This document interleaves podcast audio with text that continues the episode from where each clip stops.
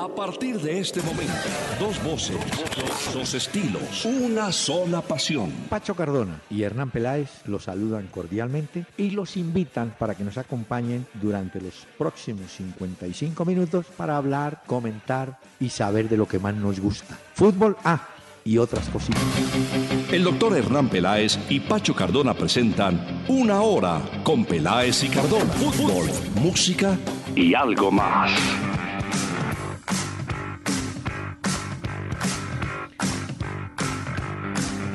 Muy buenas noches a los amables oyentes de Acuario Estéreo 1010 del AM aquí en Bogotá, cuando caen las sombras de la noche en un día que ha sido bastante frío. Y el frío que está haciendo en las madrugadas, yo le cuento. Y es más, el aeropuerto El Dorado ha tenido problemas en la operación porque se cierra. Es que es impresionante cómo está de nulo. Esto parece Londres, no, en el cielo. Ah, ya pensé que se parecía al fútbol de Londres, doctor No, Peláez. No, no, no, tampoco, señores. Pero Chelsea, bueno, Arsenal. Mire, antes de entrar en materia, eh, dos, mm, dos, digamos, detalles deportivos. Hemos recibido el calendario deportista 2017 de publicaciones La Jaula. Y resulta que en cada mes, por ejemplo, eh, por decirle algo, en el mes de octubre está la figura de Llorelli Rincón. Eh, Ah. figuras pintadas. En el mes de Ya, ya. noviembre está Orlando Duque, el clavadista, ¿no? Sí, sí, Por sí. supuesto, figura Don Nairo Quintana, la Chechibaena, Catherine Ibargüen, está Lucho Herrera. Bonito, muy, muy bonito trabajo. Repito, se llama La Jaula, Calendario Deportista 2017. Buen trabajo. Y el segundo detalle me lo trajo mm, nuestra compañera Sarita Castro, que estuvo con Colombia por ahí en Argentina. Y me consiguió el libro de Corbata. Se llama Corbata el Win. Lo escribió Alejandro Wall, que hizo una muy buena investigación. Inclusive yo tuve la oportunidad de conversar aquí con él en Bogotá, estuvo en Medellín, reconstruyendo la historia de Oreste Osmar Corbata, un hombre que desafortunadamente primero era analfabeta, eh, pero entre el vino y la vagancia, el ocio, el alcohol y tal, eh, sin embargo, por donde pasó fue un jugador excepcional. El Medellín inclusive lo tuvo y lo recuerda como uno de sus muy buenos jugadores.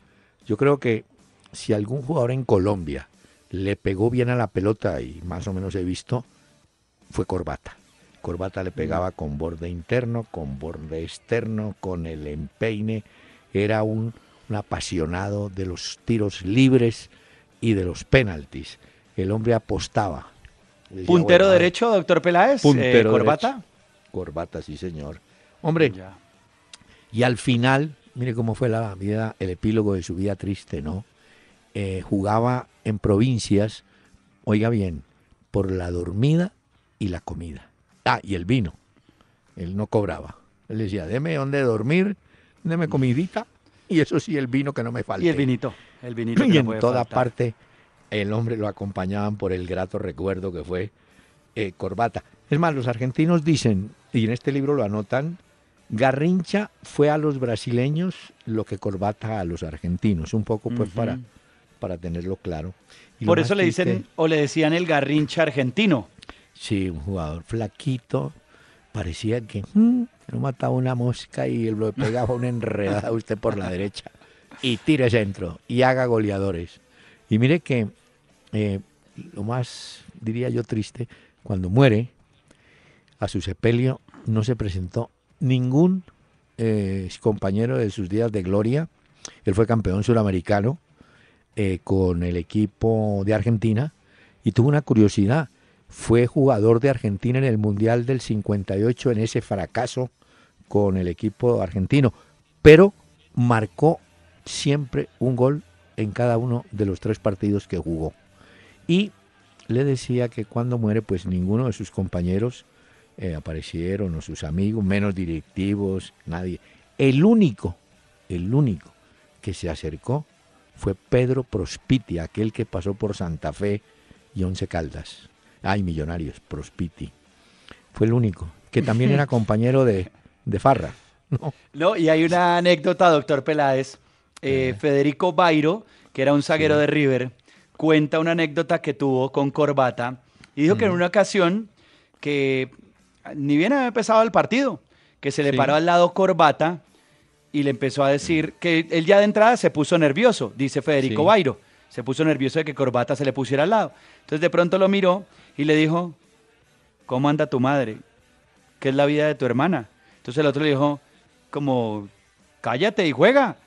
Entonces dice que cuando terminó el partido, eh, él dijo, nos vemos afuera, si quiere cuando termine el partido, si tiene algo que decirme. Bueno, se quedó callado, Corbata no le dijo nada más, y cuando se acabó el partido, eh, se estaban duchando, va al vestuario de River, Corbata, y era eh, Corbata que lo estaba buscando, y salió con toda la precaución Federico Bairo a ver qué era lo que le iba a decir, qué era lo que quería Sí. charlar con él.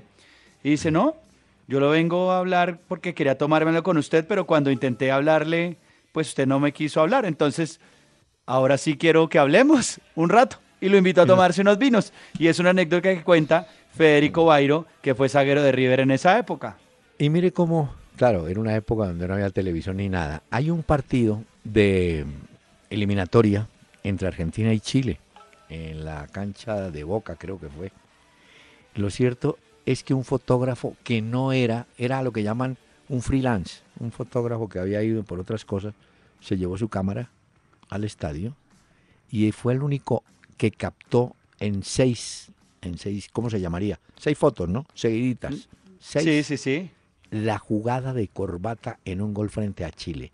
Entra solo al área, espera que llegue el primer defensa, lo saca, vuelve, amaga, sale el arquero y el otro defensa se recupera y vuelve.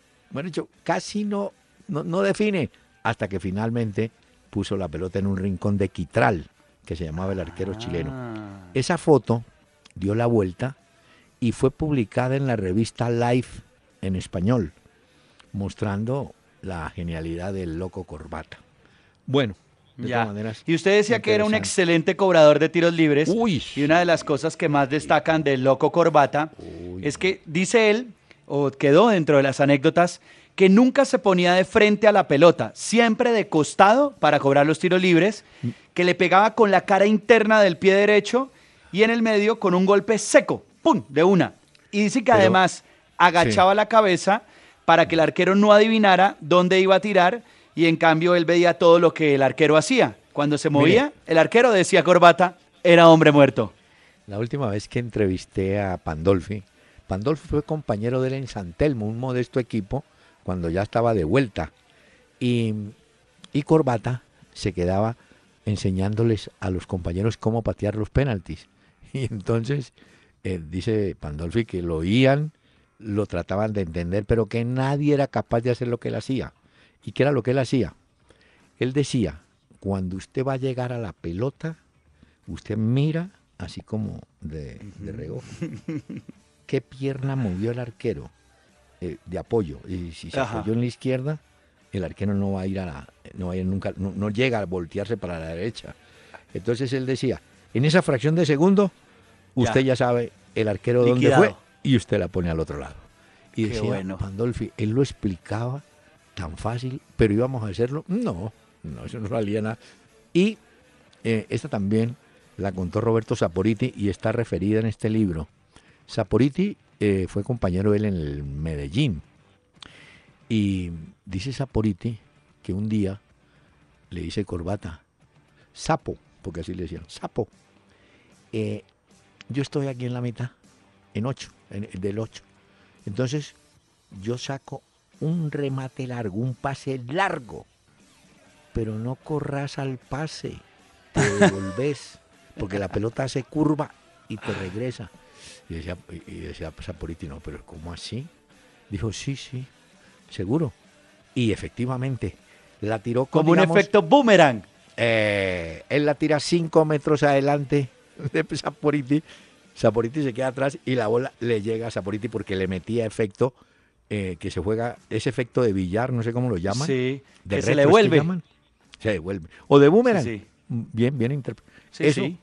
es loco, corbatas y todo. Bueno, y además lo reconocen porque fue compañero de los muchachos colombianos. Eso para tomar cerveza con el canocho, con gallego, con el mono jaramillo. Era de la cuerda. Y alguna vez mm, estaban colgados en el pago y llamaron a todo el plantel a pagarles.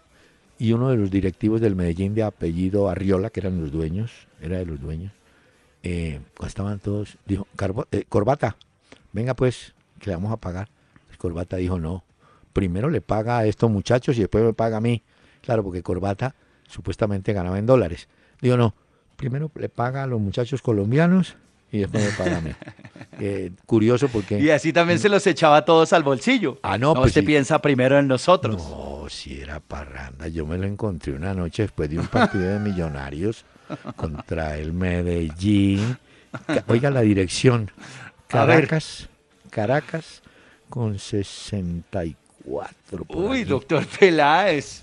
Ya sabemos de sus andanzas entonces en este programa también. No, el hombre iba, es que no me acuerdo del colombiano si era de Cuellar, era, creo que era Cuellar, Carlos Cuellar, un vallecaucano. Iban los dos a un, a un bar, digamos. sí, no, bar no, así.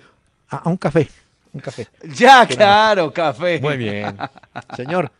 Pero Bueno, este día no podemos olvidar a la generosa afición de la América de Cali.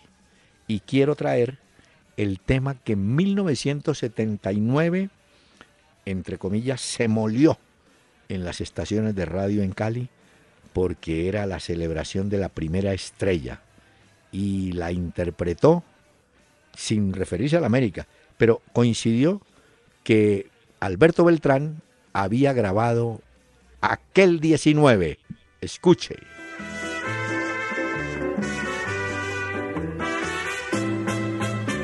Oye, lo que quiero decirte, fechas hay en la vida que nunca podemos jamás olvidar. Esa, lo sabes, alma mía, la llevaré prendida ser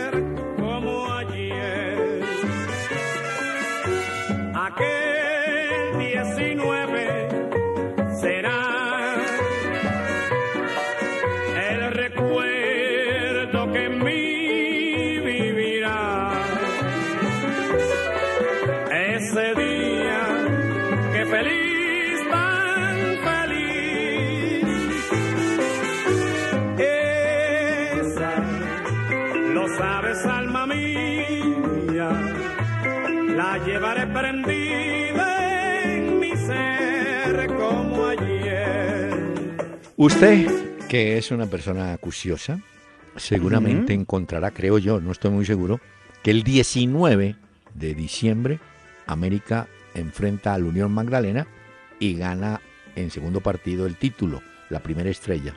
Creo que fue por eso aquel 19. Como le digo, él no menciona Beltrán a la América, ni diciembre, ni nada, pero el día, la fecha, aquel 19. Como aquel 27 de noviembre, que es cuando el América consigue Regresa. regresar a la primera A. ¿no?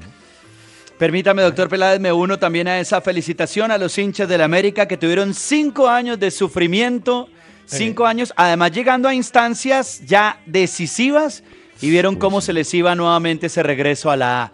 Ya Hombre. después de una noche, además noche traumática, porque acuérdese que el empate del Quindío es con autogol. Ahí cuando ese autogol yo dije, oh por Dios, se le vino la noche encima al América, pero no, Sí. la lograron sacar adelante. Muy bien. Pero mire que hoy, hoy hay una nota de Humberto Valverde en el tiempo que me llama la atención, recordando el día que América desciende en un partido frente a Patriotas y hay una tanda de lanzamiento desde el punto penal y el Tigre Castillo parece que de forma displicente fue, pateó, creo que pegó en el palo y enseguida vino Patriotas, pateó y marcó y bajaron a la América.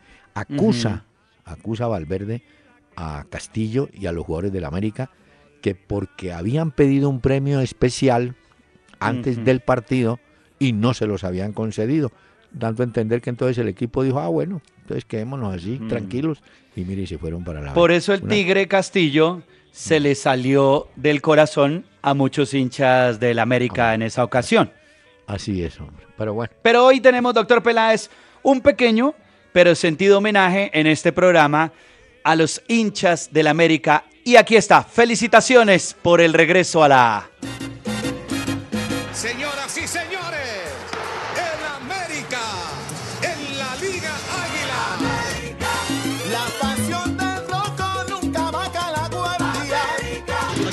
esto, Cristian? Mi familia, mi familia, adiós, adiós a mi familia. Cristian, grande lo que acaba de suceder, casi en la historia del América. Son las lágrimas del goleador. Perfecto, por acá nos acompaña Brian Angulo. Brian, Hasta las lágrimas del goleador. Aquí se abraza con el Tecla Farías.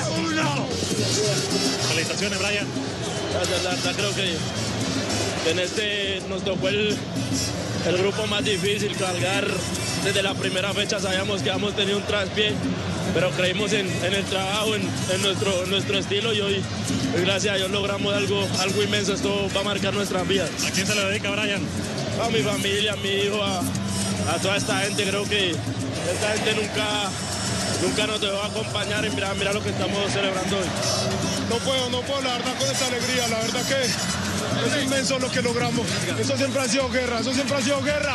Y hoy demostramos que somos unos guerreros. La pasión del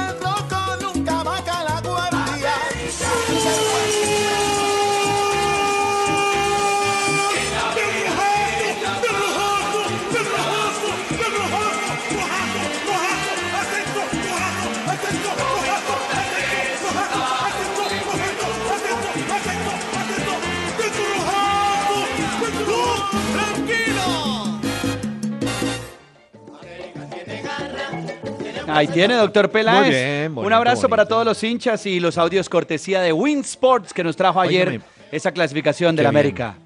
Y un detalle que también hay que resaltar, hombre, el, el Quindío puso trabadura, es decir, no fue un equipo que entrara a decir, bueno, clasifiquen. No, le dio pelea. Y mire que, bueno, el golazo de Farías, impresionante. Uy, como la baja. La serenidad de Cristian Borja en el Martín Sí. Borja, en el Sí, penalti. sí, ese, eso hay que tener ahí sangre Uf. fría para poder cobrar ese penal, porque es una instancia decisiva y Uy. porque el América ya estaba muy cerca en otras ocasiones y en Borja estaba la decisión.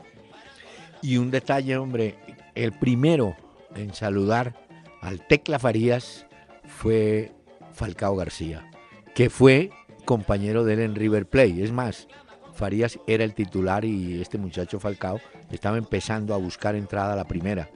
Y fue el primero en saludarlo como goleador, porque ese, Qué bien. ese Farías sí, Muy bueno. veterano, Ese- pero- Además, Farías se mete en el corazón de la hinchada del América, porque no solamente sus goles hablan por él, como un goleador como es Nato, pero también por la garra de ese jugador, Ah, sí. por la entrega de ese jugador. Por eso Sí. tantos hinchas del América le agradecen hoy, de verdad, ese paso nuevamente a la A, porque pues que un jugador de estas características se le mida un proyecto de estos, en los que tal cual como decían al comienzo y lo comentábamos en este programa, reunió a directivos, a jugadores, a la parte deportiva del América, la hinchada que es tan importante, y al final entre todos sacaron adelante el proyecto, doctor Así Peláez. es, muy bien. Y por Hernán Torres. Bueno, volvió el América y los equipos compañeros en la A le agradecen porque el América les taquilla. mueve el torniquete. El América Ya. donde vaya llevará gente. Muy bien. Bueno, y estamos a minutos del otro cupo porque tenemos no, 7 y pero- 45 Sí, eh, partidos simultáneos. Leones contra Pereiras. En grupo Ditaires va a ese juego. Y Bogotá, que ya no tiene chance, espera a Tigres en el Sí, pero- Metropolitano de Techo. Es decir, si Tigres gana y hay empate en Itagüí, clasifica Tigres. Si Tigres gana y hay ganador, América, eh, perdón, Pereira y Leones, clasifica el que gane en Itagüí. De manera que hay tres opciones de cuatro. Increíble, ¿no? Sí, terminó sí, sí. esto. Ese era el más apretado porque los dos llegaron con ocho puntos. Claro. eh, y el Bogotá se quedó con tres. Entonces, entre Pereira, Leones y Tigres Está. estará el nuevo invitado de la A. Ahora, jugando como local, uno diría que Leones tiene la primera opción. Pero hay que ver a ver qué pasa, porque mire lo que pasó el fin de semana en la A, que muchos locales fallaron. Dos locales fallaron y dos visitantes acertaron. Mire, pero uy, es que tenemos una cantidad de correos. Mira, aquí por ejemplo, don Gabriel Mendoza, que saludito para los hinchas de la América que estamos celebrando. Bueno, ya lo hemos hecho. Jesús Guido Prado. Eh, ¿Le gusta el programa? La queja, deduzco que no es culpa de ustedes, lamentablemente. Los celulares no sintonizan las frecuencias AM. Eso es culpa de los japoneses, señor. Le quitaron al celular el AM. Sí.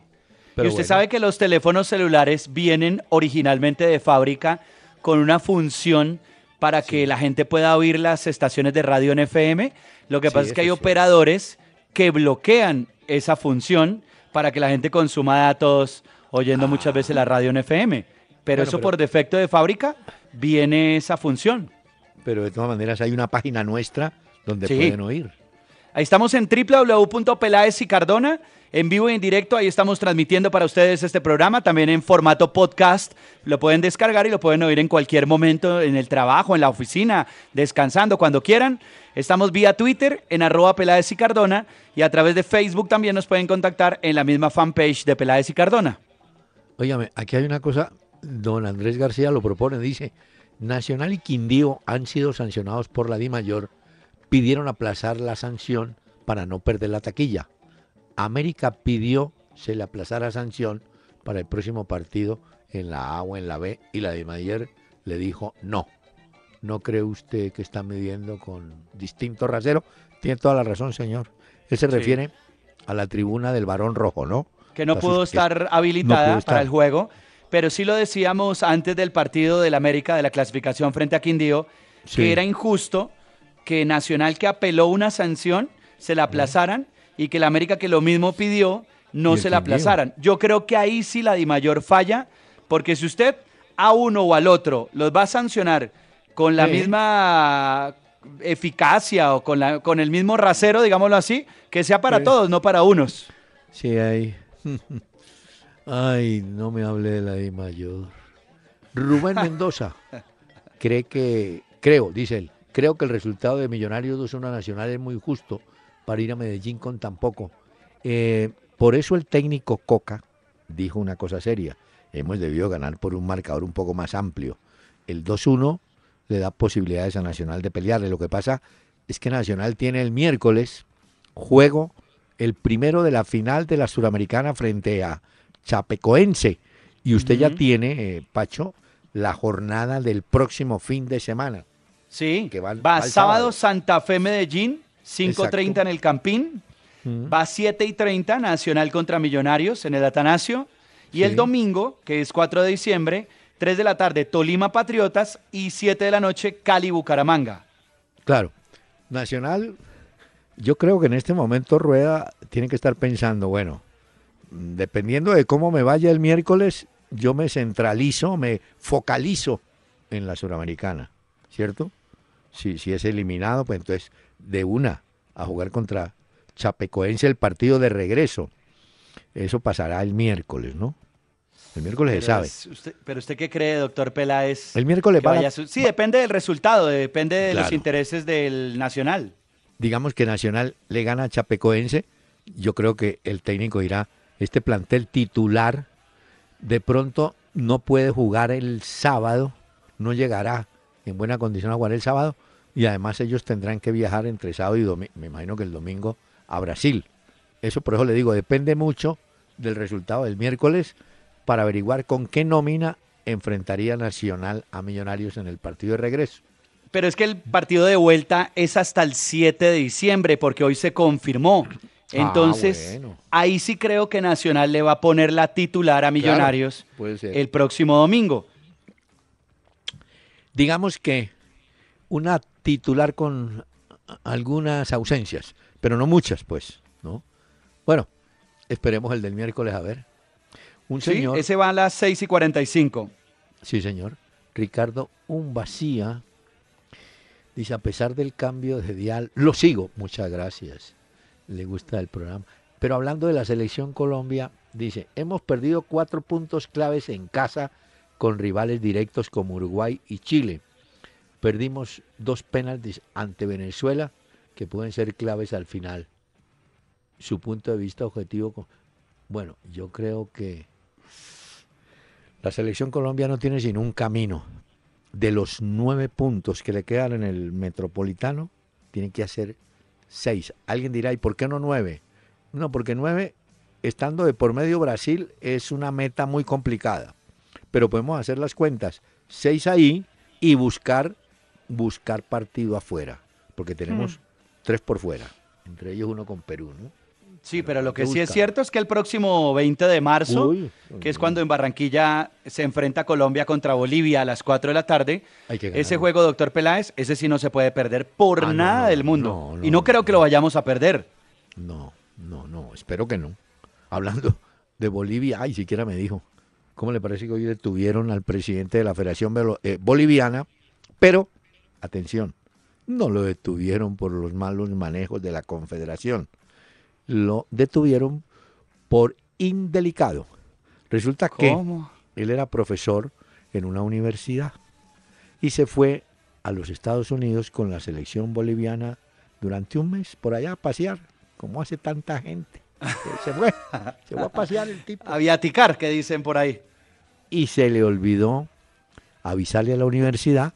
Entonces la universidad le giró el cheque como, hubiera esta- como si hubiera estado dando clases. Y el tipo Sí. lo cobró. Entonces le dijeron, pero ¿cómo así? Se ausenta, viene y cobra, señor, a responder y le echaron mano. Bueno. No, horror. Bueno, pero también, ¿cómo se le va a olvidar algo que es de su trabajo? Ay, que, ay, pa, sea ingenuo, Pacho, que olvida. Él dijo, ay, yo me voy y me pagan y después arreglamos. Ricardo eso. Rodríguez. Hombre, que hay que hacerle un pequeño homenaje a Hernán Torres. Hombre, yo creo que Hernán Torres con el América, y lo hizo con Millonarios, ha mostrado condición para manejar grupos. Y cuando llegó él, el equipo se organizó, fue templando las líneas. Mire que la línea del fondo del América terminó estable, es decir, los mismos. Logró Sí. organizar la línea del fondo. ¿Mm? Una con continuidad de este proyecto del América, que fue bien interesante. Eh, y yo creo que en eso hay que darle mérito, por supuesto, a Hernán Torres, que ha logrado pues lo que soñaban otra vez los hinchas del América con ese paso a la A del fútbol colombiano. Pero es que también, doctor Peláez, él ha logrado cosas importantes también en su carrera. No, claro, Hernán Torres, que fue suplente, eh, ah, lo voy a decir, cuando fuimos a Tulón en el año 81, yo creo que usted había nacido ya, no, 81, fuimos a Sí, doctor Peláez, claro, yo Ah, ya estaba... estaba peladito, con una selección dirigida muy buena por Eduardo Retaz. El arquero titular era Héctor Castro, hermano del Batato Castro, y el arquero suplente era Hernán Torres. Ahí conocí yo a Hernán Torres, un señor, Mm. caballero realmente, buen muchacho.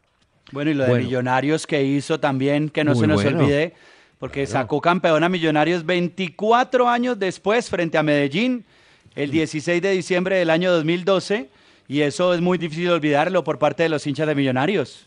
Y después en el manejo folclórico de los equipos, trajeron a Lillo y a Portoles. Sí. Ay, no, no. Fue no, subcampeón Torres también con Medellín. Sí, no, es que ha hecho carrera larga. Y fue técnico del Tolima mucho tiempo también. Ahí, es también. ahí es donde él comienza, que fue arquero del Tolima. Hombre, Ricardo Ruiz tiene dudas, dos, del juego millonario nacional. Primero, ¿el gol que le anulan a Nacional estuvo bien anulado? Yo creo que sí. Pero no se lo anulan por el segundo, que es el que mete el gol realmente. Se lo anulan por la posición del primero. Acuérdese que hace un pase. No sé quién fue. El primero. Sí, Ese un estaba pase de profundidad. Eh, Ese estaba adelantado. Bueno, el gol que Pero anularon. ahí, ahí sí, ahí dice usted que estaba adelantado entonces ese. Pero es que luego No, no. una, la de Iron uno- del Valle, que Ah, se fue en fuera de lugar. El de fuera del lugar. Pero, pero claro que Iron del Valle también le metieron una para penalti y no la pitó, no, le fue regular al, al, al árbitro este. Y siendo buen árbitro, al que le fue bien. Me llamó mucho la atención, usted vio en el partido del, del Deportivo Cali frente al Bucaramanga lo que pasó, Sí. que el roque- recoge bolas va donde el portero, eh, Jorge Baba, Sí. que va a atajar el penal de Harold Preciado, y entonces el recoge bolas lleva un mensaje del arquero suplente de Aguirre, le dice, lo que pasa es que Aguirre manda a decirle que el cobro va, dice, manda a decir a Aguirre que siempre tira al palo izquierdo. Satisfactoriamente la tiró allá y la tapó. La tapó Baba, sí, la cobró Y la, la que contaba también eh, Calderón, el periodista de, de Winsports también, pues le contaba Sí. Calderón al periodista Jorge Bermúdez de Winsport sobre la anécdota que había pasado en ese partido. El recogebolas le sopló a dónde iba a cobrar el jugador y el portero Baba logra identificar y ¡pum! detiene el penal de Harold Preciado. Sí, hombre, y en ese partido hubo un golazo de ese huevo, huevocián. Uy, Sí. La mató con el pecho y le pega que zurdazo abajo. Bueno, Farías la para con el pecho y también la mete, ¿no? Pero este estaba más tapado y le salió en todo el rincón. Y eso que Vargas, Camilo Vargas se tiró perfecto. Hombre, y sabe que anda bien Camilo, ¿no? El arquero. Sí, bien. Ha mejo- uy, ha mejorado mucho. ¿Sabe que el hasta si es usted- no, usted no se acuerda. El Bucaramanga trajo hace muchos años, para en el eh, 67 tal vez, No, eso sí no me acuerdo, doctor Peláez. un delantero uruguayo también de apellido raro, Guaglianone.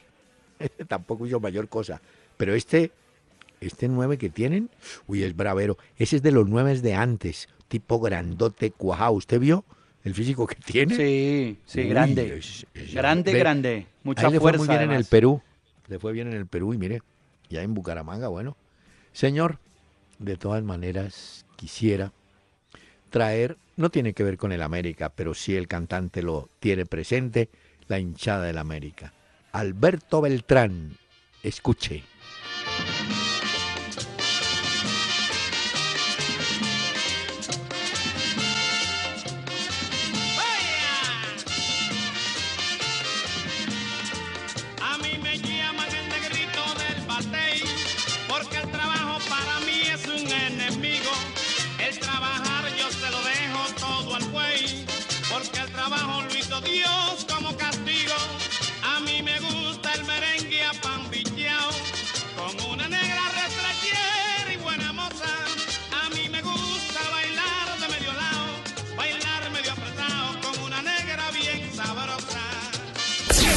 Búscanos en Facebook Peláez y Cardona.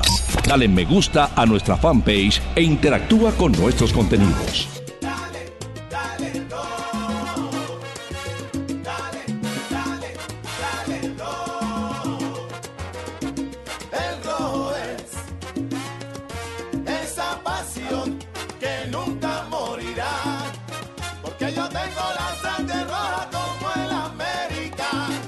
Esta ya es la canción oficial del ascenso que ha tenido el América de Cali a la A. La hace Willy García. Eh, Sí. Ha sido famoso por éxitos también con el grupo Nietzsche, con Son de Cali. Y él la había compuesto y le cae perfecta al ascenso del América, doctor Peláez. Se acabó la, guacha- guachafita. La guachafita. Porque todo el mundo esperaba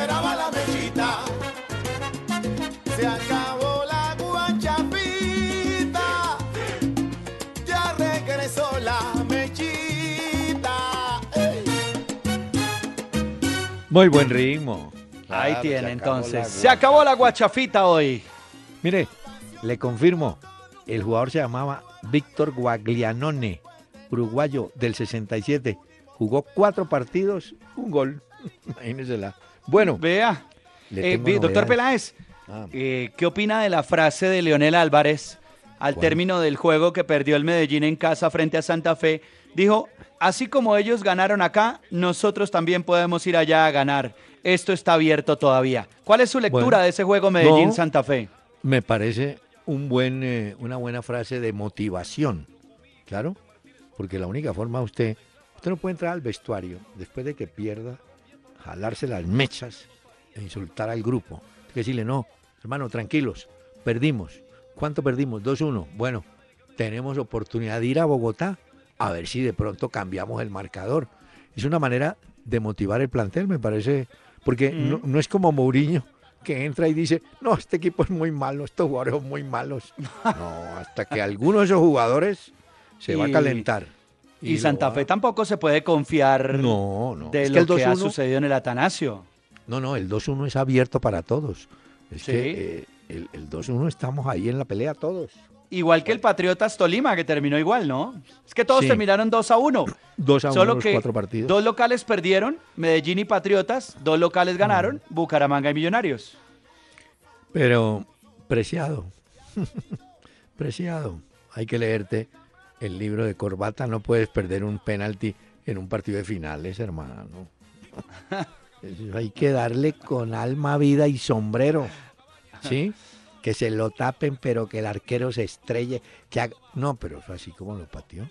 Pero bueno, No, no, no. ya Doctor habrá- Peláez, lo que Mm. es grave, grave, gravísimo, ¿Qué? es el rendimiento del Barcelona este Ay, fin de semana. Mostró uno de los peores partidos que le conocemos otra vez en Anoeta, visitando a la Real Sociedad.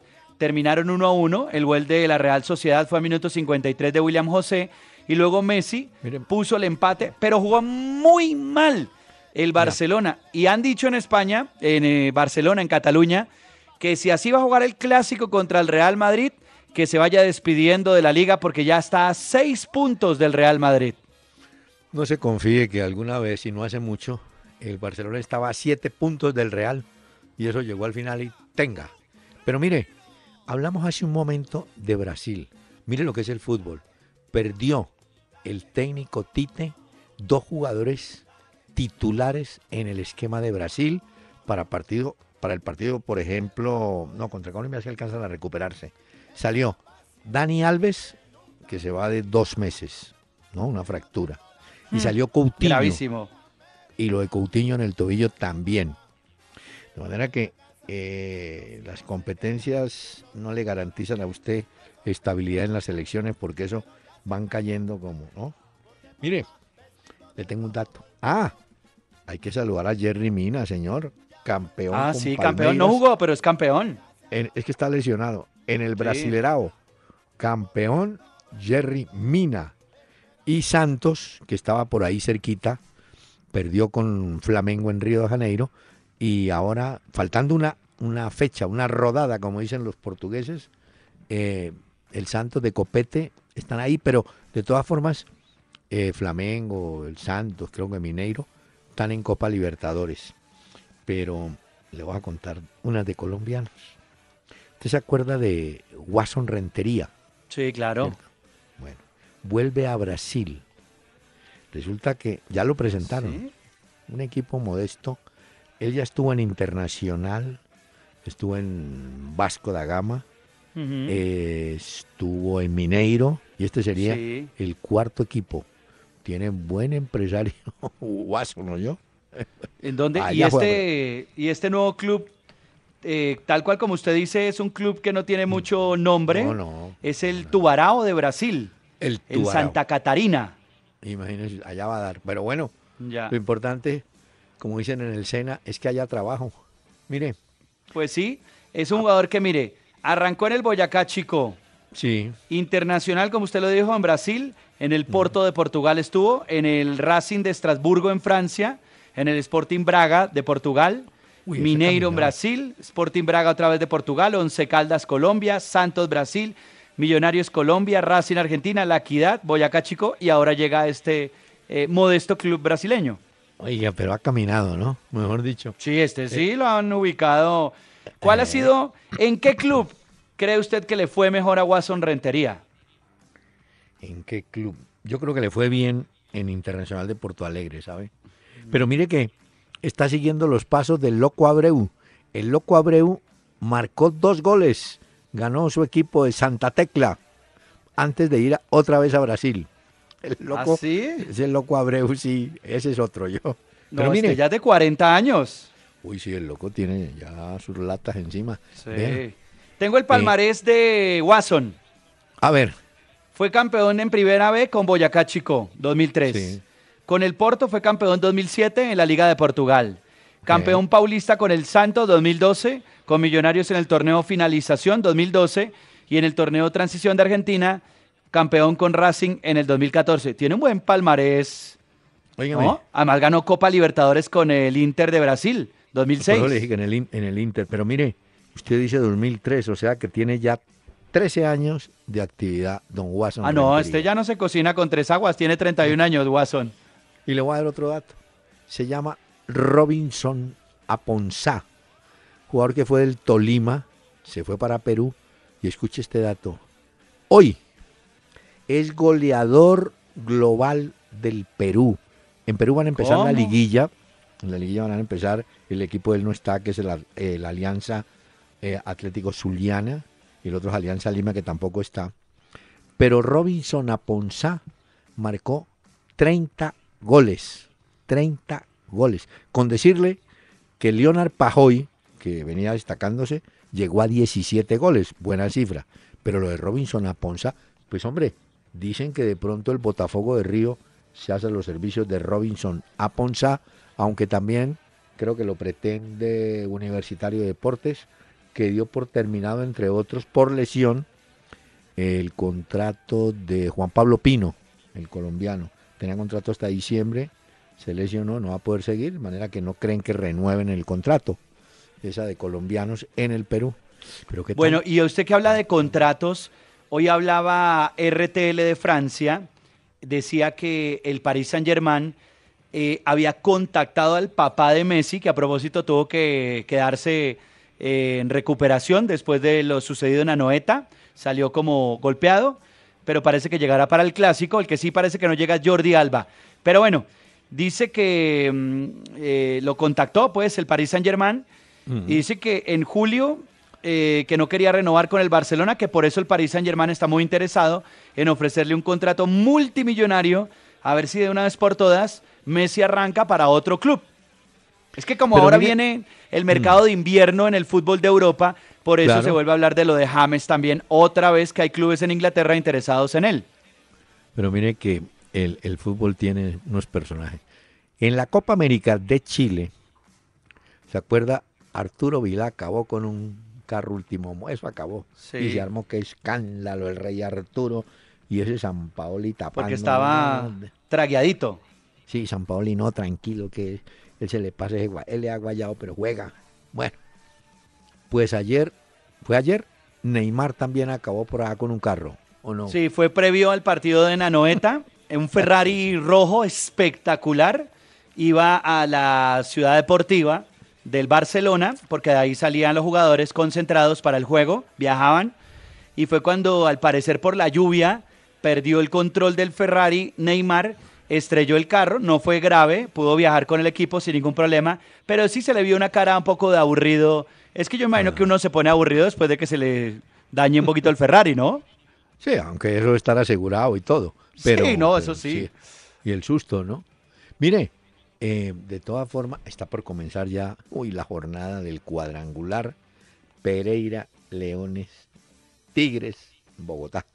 Hablando de, estamos ya entrando a etapas de finales. Mire que en México, hombre, que Dairo Moreno eh, marcó gol, pero quedó eliminado el Tijuana. Llegó a 12 goles en la temporada. Pero hay un muchacho argentino, Boselli creo que se llama, del León, que puede ser el goleador porque quedaron los cuatro equipos mexicanos en las finales así. América enfrentará al Necaxa y Tigres de Monterrey enfrenta al equipo León. De manera que de ahí saldrá el campeón de la Liga Mexicana. Pero bueno, Dairo de todas maneras es buen número, 12 goles, ¿cierto? Sí, claro, muy bueno. Sí. No, le ha ido muy bien, le ha rendido mucho a Dairo. Supo que Roger Martínez también se destacó, ¿no? Hizo dos goles en un equipo chino, en el equipo chino donde está. ¿Ah, el fin de semana? Sí, marcó dos goles, campeones de la Copa. Ah, Ah, bueno, muy bien. En la Copa China, esta. dices tú, con el Jiangsu. Ah, sí, Jiangsu. jugaban con el Guangzhou y terminó 2 a 2 ese partido. bueno, los dos goles los Hizo doblete, claro. Anota Roger su Martínez. quinto doblete desde que llegó al fútbol chino, Roger Martínez. Fíjese que Roger Martínez ha tenido más difusión en nombre que Jackson. ¿Sí? Sí, habla claro. más de Roger. Sí, Pero se ha bueno. hablado mucho más. Explíqueme esto. A ver cómo lo entendemos. El técnico de Palmeiras gana el campeonato. Le falta una fecha, que será la del domingo para la fiesta y tal, después de 22 años. Y Cuca ya dijo, yo me voy, yo no renuevo contrato, les agradezco mucho, me voy para Europa, voy a ver trabajos de tres equipos y me llamó la atención, va a ver el trabajo de un técnico que fue del Empoli y está en otro equipo ahora. Y va a ver el de, el de Guardiola y el de otro. Bueno, va a haber tres. Y parece que vuelve a la China, al Changún, ese Changán. Ah, Allá. sí. Se va a Cuca. y Bar- Yansu, todo eso que... Oiga, Guantón. ¿Y cómo le parece que el Vasco da Gama regresa como el América a la primera, después de tres años de estar en la segundona que llaman en Brasil? Pues más se demoró en clasificar. Le ganaron a Ceará que el técnico Jorginho. Al- a él le dijeron, señor, vaya buscando trabajo porque aquí no va a haber más. Digo, pero, un momentico, yo acabo de ser cam- campeón. Sí, pero jugando muy mal. No nos interesa. Se va. Entonces, salieron campeones y quedan sin trabajo. Uno porque quiere y al otro porque lo sacaron. Ah, vea. Hoy se hizo, doctor Peláez, eh, el, pues los sorteos de correspondiente a las selecciones participantes de la Copa Confederaciones de Rusia de A ver. 2017. Esta se juega entre el 17 de junio al 2 de julio del año entrante. Es una actividad que siempre se hace preliminar al Mundial del 2018, entonces también se hace en Rusia. Recordemos que por Sudamérica, la selección que representa a nuestro continente es Chile, porque ellos ganaron la Copa América. Entonces, Rusia jugará el partido inaugural del certamen frente a Nueva Zelanda, que quedó en el grupo A, mientras que Chile espera rival que saldrá del continente africano a espera del campeón, y México, dirigida por Juan Carlos Osorio, eh, va, se va a estrenar en el campeonato cuando enfrente a Portugal.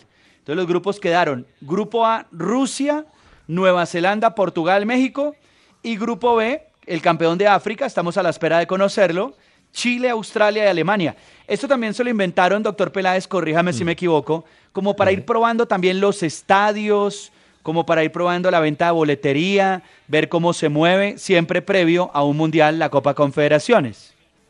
Ya. Pero mm, Osorio, Osorio mantiene esas ganas de enfrentarse con selecciones suramericanas, ¿o yo?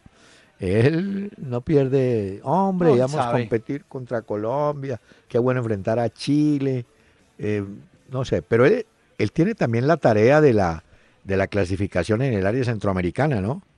Donde se va a encontrar con otra vez con Bruce Arena, Arena. el Ah, nuevo sí, técnico de- el nuevo Ah, técnico de Estados Unidos. Sí, por eso le digo.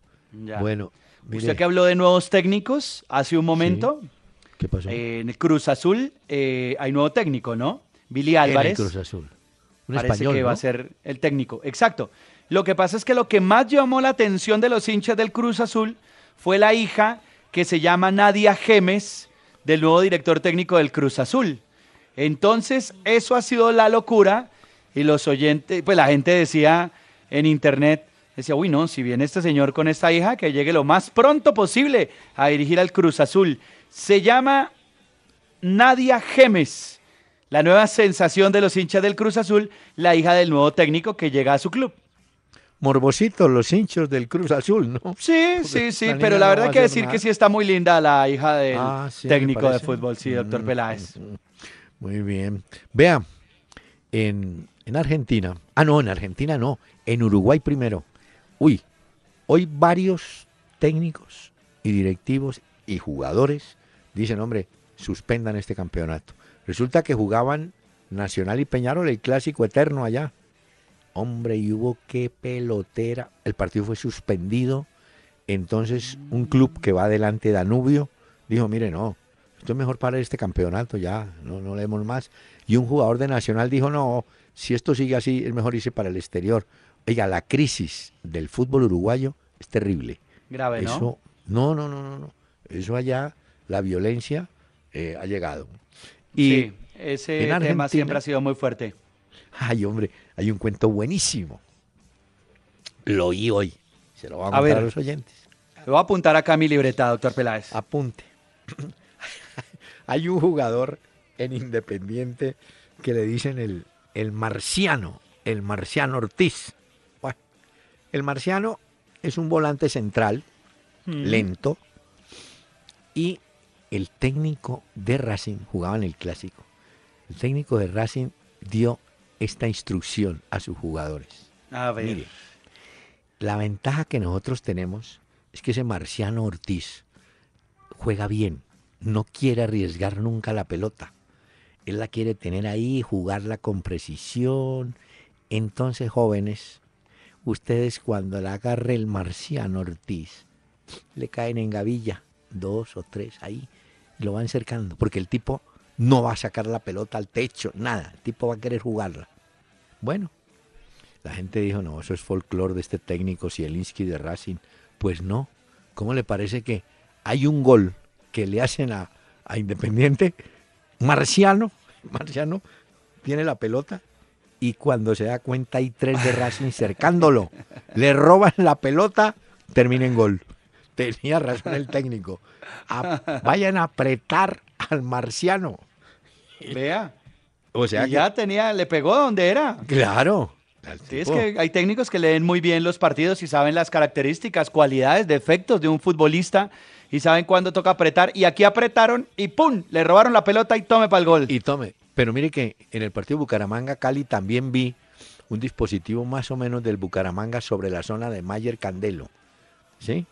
El campo malísimo. Uy, no, que eso no sabía Uy, jugar sí, ahí, pero malo. bueno. En Y Florida el de muy- Bogotá, Uy, muy el de Bogotá. mala la cancha en Bogotá. Bueno, muy y mala. el invierno tampoco ha ayudado, pues, de manera que cada vez, yo no sé, yo no entiendo, pero la cancha está, y vaya techo, y explíqueme por qué la cancha está bien. No, y si no estaban en esas condiciones, el campín era mejor No. esperarse. Yo entiendo lo de la lluvia porque, claro, eso no lo puede controlar uno. No, Pero sí es cierto que si no estaban condiciones para entregarse, pues es Señor. mejor aguantarle otro ratico. Aunque, claro, Millonarios también necesitaba el estadio rápido. Sí, así es. Mire, le tengo otro saludito a la gente de la América, porque usted se acuerda de Palito Ortega Sí, claro. y cantó Palito un Ortega. tema que se llamaba La felicidad.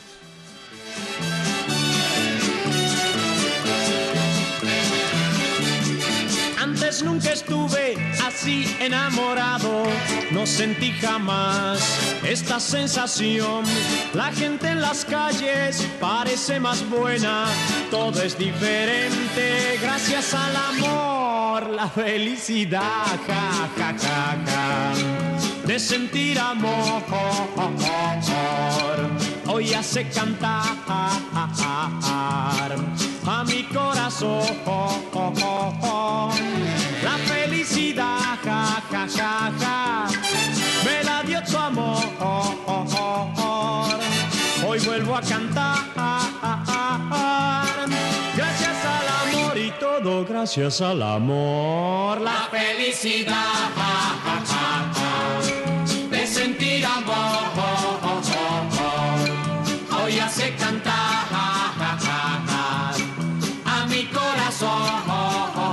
Si quieres escribirnos vía mail, entra a www.pelaesicardona.com y busca la sección Contáctanos. Tu mensaje al aire porque eres parte de Una Hora con Peláez y Cardona. Le tengo, le tengo, doctor Peláez. A ver, ¿qué me tiene? Faltan días para que llegue el próximo sábado el clásico del Barcelona frente al Real Madrid. Hay bajas importantes dentro de los dos equipos. Por ejemplo, Luis Enrique todavía tiene dudas de Andrés Iniesta. Se está recuperando de su lesión en el ligamento lateral externo de la rodilla derecha. Samuel Umtiti ya ha entrenado con el grupo, ya dejó atrás la rotura fibrilar en el bíceps femoral de la pierna izquierda. Y Jordi Alba en el partido de la Real Sociedad sufrió una fuerte contusión en la cabeza de- del peroné y la zona poplitea de la rodilla derecha. Con esto le tengo una posible formación del equipo de Luis Enrique para el próximo sábado. A ver, pues. Es en Ter Stegen ¿no? en el arco, Barcelona, sí. Sergi Roberto, Piqué y Mascherano, Jordi Alba. Estarían Piqué y Mascherano en el centro, pues, defensores centrales. Busquets, que habla en un regular momento. Rakitic, a ver si se alcanza a recuperar a Andrés Iniesta para ese día, pero todo parece que sí. Messi, Suárez y Neymar. Y le tengo la de Zidane. A ver. La de Zidane que tiene bajas también como Gareth Bale, que será operado mañana. eh, Tony Cross, que tiene fractura también. eh, Álvaro Morata, que también se quedó lesionado. Tendría a Keylor Navas, Carvajal, Pepe, Sergio Ramos y Marcelo. Kovacic, Luka Modric, Isco, Lucas Vázquez, Benzema y Cristiano. James. También están pendientes de Casemiro, pero James no iría como inicialista en el clásico frente al Barcelona. Ah, hombre, ojalá le den chance, porque si no. ¿ah? Va Isco ¿Usted por cree delante. que- ¿Usted cree que va a poner a James de inicialista contra el No, no. Barcelona? Yo me tengo No. mis dudas. No, por eso le digo, va Isco seguro, ¿no? Bueno, Sí, yo creo que sí va Isco. Está por encima y- de James en este momento lo- Isco.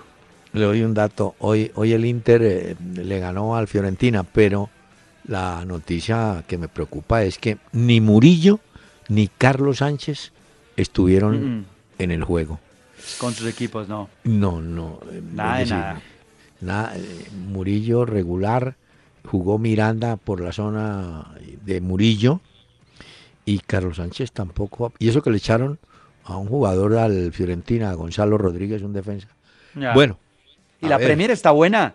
Mire que el Chelsea llegó a 31 puntos, está en zona de clasificación de Champions. El Liverpool llegó a 30 puntos, igual que el City. Arsenal quedó en la zona de clasificación, tendría que jugársela con el Arsenal con 28 puntos. Y el Tottenham quedó en Europa League con 24 puntos. El Manchester United, que no levanta cabeza, quedó No. con 20 puntos. Ah, vio que a Mourinho parece que le van a clavar pero le parece que le van a meter como seis fechas de sanción. Claro, porque reincidente. Sí, claro. Mire, qué pena, qué pena. Ah, mañana hablaremos del conflicto que hay entre Beckenbauer y Boateng, por unas declaraciones de Beckenbauer, ¿no? Pero Bueno. mañana. Señor, de todas formas, queremos, queremos nuevamente eh, congraciarnos con el espíritu de triunfo del América de Cali y no olviden, aquel 19.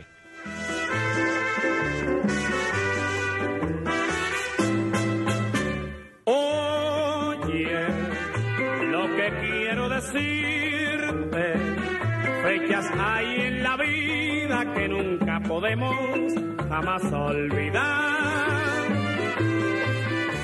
Esa, lo sabes, alma mía, la llevaré prendida en mi ser